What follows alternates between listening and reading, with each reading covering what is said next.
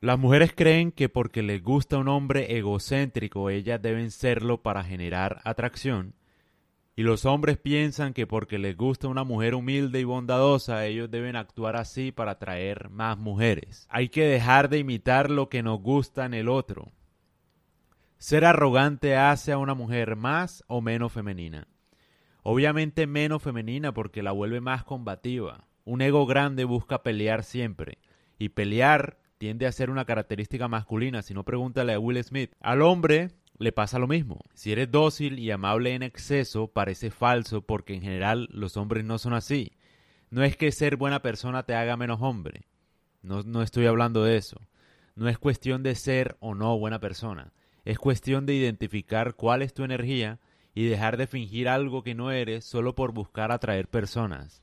Somos diferentes, hay que reconocer eso. Ser demasiado amable, bondadoso y delicado ahuyenta a las mujeres porque tiene su misma energía. Ninguna mujer quiere un hombre que le recuerde cómo es su personalidad. Las mujeres son tiernas, bellas, delicadas y con gracia. Por eso nos gustan. Si tú imitas ese comportamiento, las ahuyentarás. Aparte, nadie te va a creer, se ve falso.